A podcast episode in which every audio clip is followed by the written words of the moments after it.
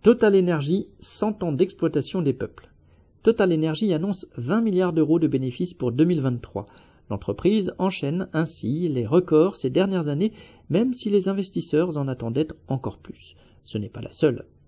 ExxonMobil, Chevron, BP, Shell et Total Energy, les cinq majors pétrolières ont réalisé 110 milliards de dollars de bénéfices, ce qui équivaut au PIB de pays comme la Bulgarie ou l'Équateur. Total Energy se glorifie de ses 100 ans d'histoire. Ce trust est en effet issu de la fusion de Total, ex-compagnie française des pétroles, CFP, et d'Elf Aquitaine.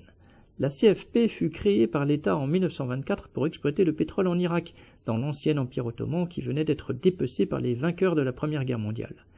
Le pétrole explique largement l'intérêt des grandes puissances pour cette région.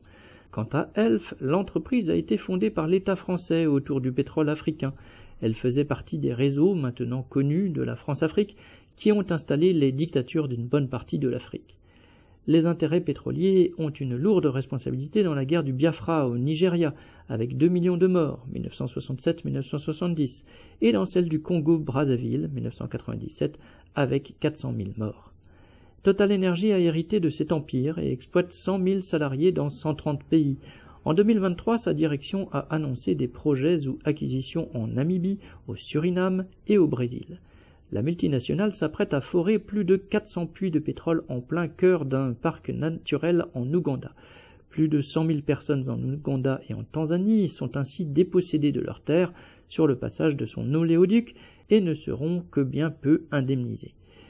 Ainsi, les 20 milliards de bénéfices de Total Energy sont le produit du sang des peuples et de la sueur des travailleurs dans le monde entier. Charles Légodin